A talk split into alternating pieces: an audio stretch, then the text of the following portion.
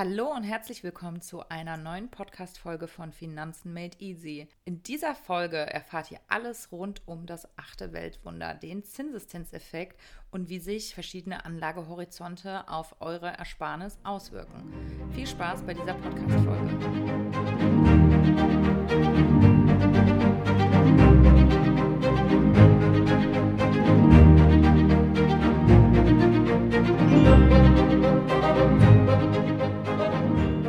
Hallo und herzlich willkommen zu einer neuen Podcast-Folge von Finanzen Made Easy. Mein Name ist Laura. Und ich bin Katharina. Und heute kommt die spannende Folge, wie wir euch auch schon versprochen haben, zum achten Weltwunder, also zum Zinseszinseffekt. Und mit in diesem Thema wollen wir auch noch die Frage des Anlagehorizonts oder das ganze Thema rundherum ähm, ein bisschen beleuchten und ähm, euch ein paar Infos dazu geben, ein paar praktische Beispiele. Und ja, würde ich sagen, starten wir mal direkt mit der Erläuterung zum Thema Zinseszinseffekt ein. Ja, also wie ihr treue Podcast-Hörer ja wahrscheinlich mittlerweile wisst, ist, dass Katharina im Finanzwissen mir einiges voraus ist und ähm, ich dann quasi mal ganz gut so die Laienfragen oder Erklärungen erstellen kann. Deswegen sage ich einfach erstmal so, ähm, was ich darunter ganz simpel verstehe, was für mich das so ein bisschen zusammenfasst und dann kannst du es ja vielleicht nochmal ein bisschen detaillierter äh, beschreiben. Ja, also Zinseszins hat es ja quasi eigentlich schon so im Wort, dass das quasi die Zinsen sind, die auf die Zinsen anfallen, die man irgendwann mal ähm, erwirtschaftet hat, quasi durch seine initiale Investition. Also das ist für mich so das ganz banal und simpelste, äh, wie man das äh, darstellen kann. Ja, genau. Und das ist ja auch schon richtig, weil der Zinseszinseffekt ähm, erläutert einfach, dass auf dein Kapital, was du hast, da fallen ja eben die Zinsen an. Und somit ist die Summe, mit der du gestartet hast, ja quasi am Ende einer Periode, wo die Zinsen dann eben anfallen, schon mal höher. Und in der nächsten Periode fallen ja wieder die Zinsen, dann aber nicht nur auf das Anfangskapital an, sondern auf das Anfangskapital plus die Zinsen. Und demnach ist das Ergebnis, was am Ende rauskommt, ja in der Regel, wenn es also eine positive Entwicklung gab, dann nochmal um ein Stück höher, ja. Und das ist wie so ein Schneeballeffekt. Das kann man sich auch, also wir veröffentlichen dazu auch einen veranschaulichenden ähm, Instagram-Post. Ähm, man kann sich das wirklich so vorstellen wie so, ein, wie so eine Schneekugel, wie so eine Lawine oder eine Kugel, die eben losläuft und die immer, immer, immer größer wird. Und das Wichtige dabei ist auch einfach zu wissen, okay, ähm, nicht die eingezahlten Beträge von mir, ja, sind die Sache, die wirklich den Ausschlag geben, sondern es sind halt zwei Faktoren. Und zwar erstens das Thema Zeit, also Anlagehorizont, ja, wie lange kann ich diesen Zinseszinseffekt überhaupt wirken lassen? Und auch als zweites halt wirklich darauf zu achten, dass man seinen Kapitalstock, den man dann auch hat, worauf die Zinsen anfäll, äh, anfallen, dass man versucht, nicht daran zu gehen an die Masse, ja, weil sonst schmälerst du das ja wieder und du nimmst wieder super viel davon weg. Und natürlich ist dann das Ergebnis wiederum kleiner, wenn dann erneut Zinsen darauf anfallen, ja, deswegen Sparen und Disziplin sind wirklich Sachen, die einfach da super, super viel Gewicht haben beim Zinseszinseffekt, wenn man ähm, ja den für sich auch ausnutzen möchte. Ja, ich fand das ähm, Beispiel, also wir hatten uns im äh, Vorhinein schon mal diese Grafik äh, angeschaut. Wie gesagt, die veröffentlichen wir auf äh, Instagram, da könnt ihr auch noch mal gucken. Da sieht man echt ab, ja, keine Ahnung, 18 oder 20 oder was auch immer, dass der Anteil der Zinsen schon größer ist als der Anteil der eingezahlten Summe. Und deswegen fand ich dieses Bild von diesem Schneeball und Lawine auch voll passend, weil wenn man sich das wirklich so vorstellt, ganz oben kullert so ein ganz kleiner Schneeball los und so ist es ja wirklich, ne? Und der wird dann immer größer und immer größer und irgendwann reißt er halt den ganzen Schnee quasi mit und es wird zu einer richtigen Lawine, die dann halt viel größer ist als die eigentliche Masse, die quasi oben losgerollt ist, ne? Ähm, also das fand ich, fand ich echt ganz interessant und diese Grafik fand ich halt auch einfach total eye-opening, äh, sage ich jetzt mal, ja. Was mich dann natürlich im gleichen Atemzug schon wieder krass nervt, dass wir echt seit boah, also ich würde jetzt mal sagen, so richtig aktiv haben wir eigentlich schon seit drei oder vier Jahren darüber gesprochen, dass ich endlich mal anfange mit einem Sparplan und so. Und wenn man sich dann anguckt, was man da eigentlich schon verschenkt hat, oder wenn man sich vorstellt, dass man das als junge Eltern mhm. schon für das Kind ansetzen kann. Und dann geht es halt nicht nur darum, dass du das äh, irgendwie nur, nur, keine Ahnung, irgendwie aufs Sparbuch packst oder in die Spardose, sage ich jetzt mal, äh, packst, ne?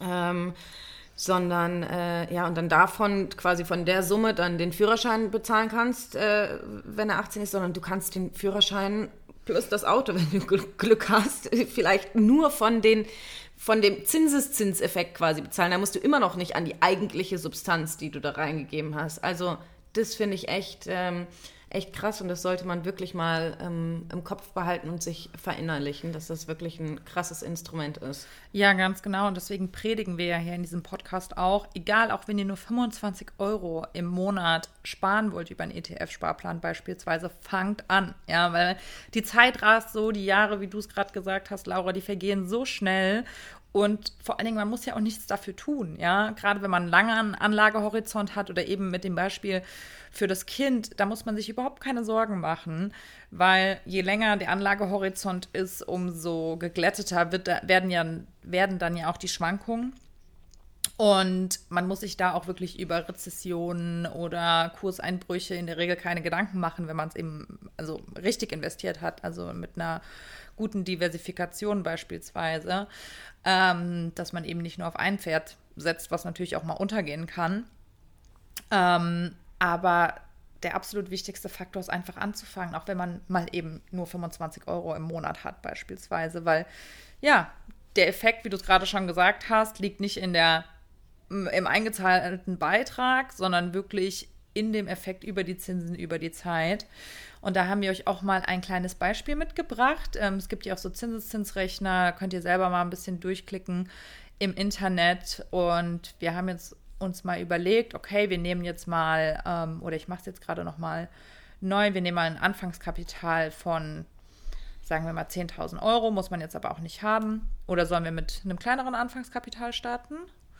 Was, was würdest du sagen? sagen? 10, ja. ja. ich würde sagen, 10.000 Euro kann man, kann man vielleicht mal, mal machen, mhm. oder? Ich meine, wir können es ja sonst, können wir euch den Link nochmal dazu packen, dann könnt ihr es genau. nochmal mit einem, mit einem kleineren Betrag ähm, genau. machen oder vielleicht auch mit einem größeren. Ja, absolut. Und dann sagen wir, okay, eine monatliche Sparrate, wir nehmen jetzt mal 250 Euro, um das krasser verbildlichen zu können. Auch da Viele werden drunter liegen, ein paar werden drüber liegen, ähm, was sie investieren können und eine Spardauer ja von 20 Jahren. Ähm, ist ja auch absolut realistisch und sinnvoll, so lange eben zu investieren, weil man ja auch verschiedene ähm, Anreize hat, beispielsweise fürs Alter vorzusorgen oder mal für ein Eigenheim, das einfach parallel laufen lässt. Also 20 Jahre kommen ja auch schnell zusammen.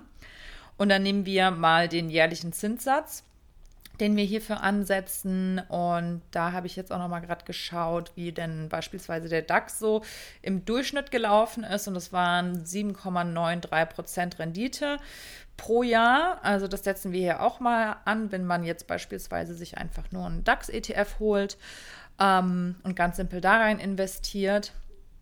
Und bei der Berechnung, bei den Summen, die jetzt rauskommen, wollten wir auch auf jeden Fall nochmal darauf hinweisen, dass das natürlich jetzt ohne Gebühren, ohne Steuern, diese nicht berücksichtigt und die Inflation ist auch nicht berücksichtigt. Und das ist natürlich auch immer ein super wichtiger Punkt, weil wenn wir jetzt eine 8% ähm, Rendite im Jahr nehmen, den, Zinses, ähm, den Zinssatz, haben wir in der Regel 1 bis 3 Prozent in normalen Zeiten als Zielinflation, äh, genau als Zielinflation. Das muss man dann natürlich nochmal abziehen quasi von der tatsächlichen Kaufkraft dann, ähm, was die Summe am Ende des Tages dann halt auch darstellt. Und wenn wir uns das jetzt einmal anschauen, ich teile es auch gerade noch mal mit dir, ihr könnt es jetzt hier nicht sehen, aber wir erklären es euch. Irgendwann machen wir ein Upgrade zum äh, Videopodcast. genau, genau, das gibt es doch sogar schon, ne? So mhm. Videopodcast. Machen wir vielleicht auch mal, genau. Und dann landen wir bei einem Endkapital von ja, knapp 200.000 Euro. Also ich denke, das ist eine ganz schöne Summe. Ähm, um genau zu sein, 196.500 und ein paar zerquetschte. Und davon, also von diesen knapp 200.000 Euro, sind über die Laufzeit nur in Anführungszeichen 70.000 Euro, die man ja sich quasi weggespart hat an, an Einzahlungen und die erhaltenen Zinszahlungen sind der Rest. Ja, also das sind dann über 126.000 Euro, die man erwirtschaftet hat oder die der Zinseszinseffekt für uns erwirtschaftet hat. Und daran sieht man, wenn man jetzt nichts gemacht hätte, sondern wirklich nur das Geld und das Kopfkissen in die Spardose gesteckt hätte, landet man nur bei den 70.000, ja, wovon auch nochmal die Inflation abgeht. Also die 70.000 in 20 Jahren kaufen heute nicht mehr so viel wie in 20 Jahren, ja. Ähm, und so zum Nichtstun kommt dann quasi, kommen diese 127.000 raus, ja, für die wir nicht arbeiten mussten, nicht irgendwie uns abrackern mussten. Ähm, das ist einzig und allein eben dem Zinseszinseffekt zuzuschreiben. Und ich finde das schon, schon enorm. Und klar, da muss man auch die Inflation noch ja. berücksichtigen. Ja, was ich halt wirklich, wirklich enorm finde, ist, wie du schon gesagt hast, das sind 100, fast 127.000 Euro, für die man jetzt nicht aktiv harte Arbeit reinstecken, sondern einfach nur Zeit mitbringen musste und die Disziplin, nichts ja. rauszunehmen. Also auch nicht die erwirtschafteten Zinsen, die es halt jährlich dann abwirft, halt auch nicht rauszunehmen, sondern sie drinne zu lassen, dass sie quasi reinvestiert werden automatisch, damit man dann auf diese Zinsen quasi die Zinsen bekommt und somit diesen verstärkten Zinseffekt, den eben Zinseszinseffekt bekommt. Also das finde ich, finde ich schon wirklich äh, enorm. Ja, und wenn man das nicht gemacht hat, äh, so wie ich seit vier Jahren, hat man dann halt schon einiges, einiges verschenkt. Also ähm, ja, es, äh, manchmal tut es ganz gut, wenn man sich sowas anschaut und sich darüber ärgert, weil ähm, dann ist das nochmal eine zusätzliche Motivation, dann auch wirklich was zu machen. ja, absolut, absolut. Und ähm, wir hatten da ja auch nochmal das Thema Anlagehorizonte. Mhm und kürzere Anlagehorizonte. Dazu hattest du auch eben noch mal eine Frage. Vielleicht können wir da noch mal drüber sprechen. Genau, genau. Meine Frage war jetzt so, ja, okay, das ähm, Zinseszinseffekt macht Sinn, wenn man sich jetzt so einen ETF-Sparplan oder was auch immer halt ähm, irgendwie raussucht und so weiter, dass man da wirklich kontinuierlich dran bleibt.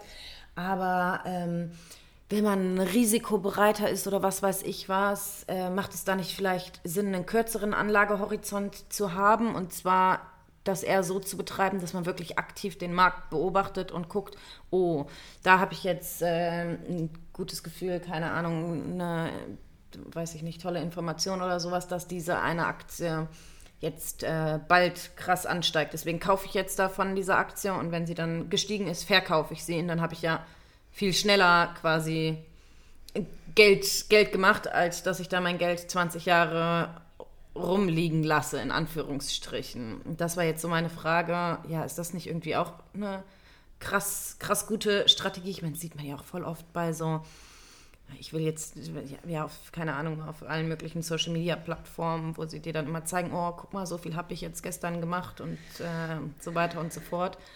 Und ja, da ist immer so meine Frage, hm, das sieht ja ganz gut aus, würde ich auch gerne machen. Ähm, ja, absolut. Also kann ich komplett nachvollziehen, weil genau in der Situation und den Gedanken hatte ich auch, dass ich mir auch dachte, ach, ne, ich lese ja die Nachrichten und ich bin auf onvista.de unterwegs und auf finanzen.net und da kann ich doch bestimmt hier mir mit den Infos, die da stehen, ähm, ja, ein paar gute Trades rausholen. Aber was man ziemlich schnell merkt, ist erstens dieser alte Spruch, der sehr bekannt ist an der Börse, ist hin und her macht Taschen leer. Hm. Und zwar steht das dafür, dass man ja mit der langweiligeren Herangehensweise wirklich investieren, dranbleiben, eine gute Strategie verfolgen, oftmals größere und bessere Erfolge erzielt, als diese vermeintlichen kurzzeitigen Trades. Ja, also klar geht da total viel am Markt und man sieht, okay, hier sind auch irgendwelche Aktien total gestiegen.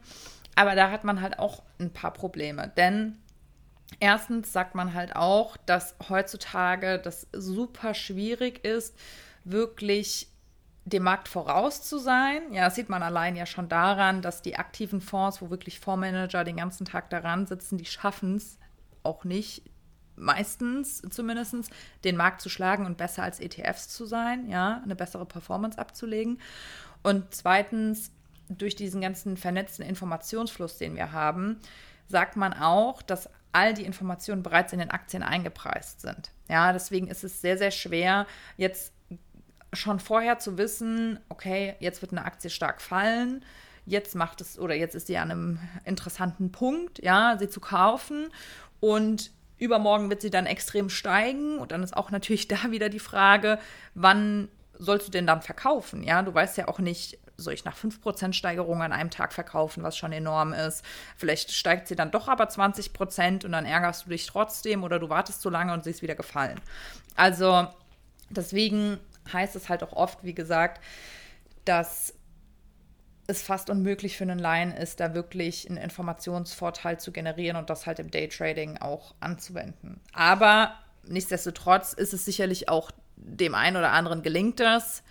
Ähm, aber da muss man schon sehr viel Zeit und Expertise auch mit einbringen.